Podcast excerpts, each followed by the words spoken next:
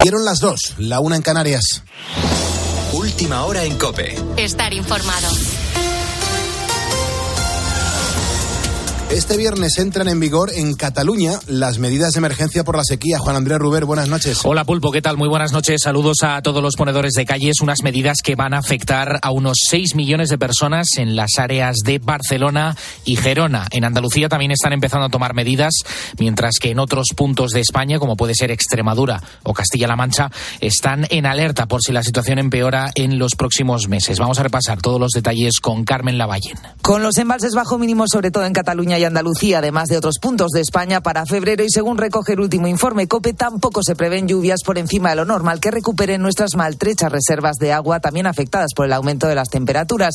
Sergio Vicentes, investigador del Centro Superior de Investigaciones Científicas. Cada vez nosotros consumimos menos en nuestras casas. Pero claro, cada vez resulta que tenemos una mayor demanda del sistema agrícola, a pesar de que estamos por encima de 55.000 hectómetros cúbicos de capacidad. La agricultura y en particular el regadío consumen el 80% del agua disponible en España. Los sistemas de riego se han modernizado, pero la superficie agrícola casi se ha triplicado en los últimos 70 años. Estanislao Arana es director académico del Foro de la Economía del Agua. Nunca hemos culminado, ¿no? Es muy difícil tener toda la la, inversión necesaria en materia de recursos hídricos. Y es verdad que por nuestro carácter acudimos a, estas situaciones cuando estamos ya en la época de emergencia, ¿no? Como ahora. Pero bueno, algo se ha hecho, algo se ha mejorado y bueno, y estamos ahí en la línea. El posible recurso a barcos para el aprovisionamiento está entre las posibilidades que se barajan. Es una solución muy cara y limitada a la que llegaremos, subrayan, si sigue sin llover lo suficiente en primavera. En Francia parece que vuelve la calma en el sector de la agricultura tras las últimas promesas de su gobierno, aunque los sindicatos no descartan volver a movilizarse si no hay avances. Y aquí en España, ¿qué es lo que está pasando? Pues este viernes se reúne el ministro Luis Planas con las asociaciones agrarias que han anunciado movilizaciones para la semana que viene. Por la, por la interna de COPE, por cierto, ha pasado Rubén Martínez, lleva más de 15 años trabajando el tomate en Oteiza, Navarra.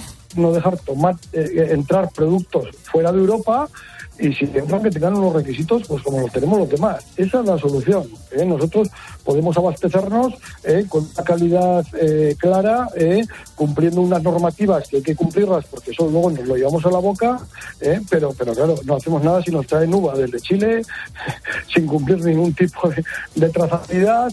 Con la fuerza de ABC. Cope, estar informado. El debate político ha vuelto a estar marcado por la ley de amnistía. Pedro Sánchez ha dicho que quiere que se apruebe sin cambios porque los separatistas no son terroristas y por tanto están cubiertos con la redacción actual de esta norma que no salió adelante por el voto en contra de Junts. En Moncloa confían en que ese partido Junts acabe por ceder y salven la ley en la Comisión de Justicia. Ricardo Rodríguez, buenas noches. Buenas noches. Intramuros de la Moncloa reconocen atravesar un momento de evidente dificultad, pero ahora mismo se creen capaces de vencer los recelos de Junts y que la amnistía siga adelante con su tramitación tras las elecciones gallegas. El núcleo duro presidencial cuenta con elevar al Pleno del Congreso un nuevo dictamen en la última semana de febrero como tarde en el arranque de marzo. Los socialistas se han querido convencer de que los posconvergentes tienen difícil hacer descarrilar una ley dada por segura en Cataluña porque además el futuro de muchos de los suyos pende del borrado del proceso. En definitiva, consideran inviable que Carles Puigdemont deje pasar esta coyuntura, además con una ley a la que ponían un notable, aunque ahora vean llena de agujeros. Todo, sin embargo, es posible. El PSOE se abre a algún cambio puramente técnico sin ofrecer concreciones, pero para lograr un consenso los separatistas deben recorrer un largo camino. Hasta la fecha ha sido imposible.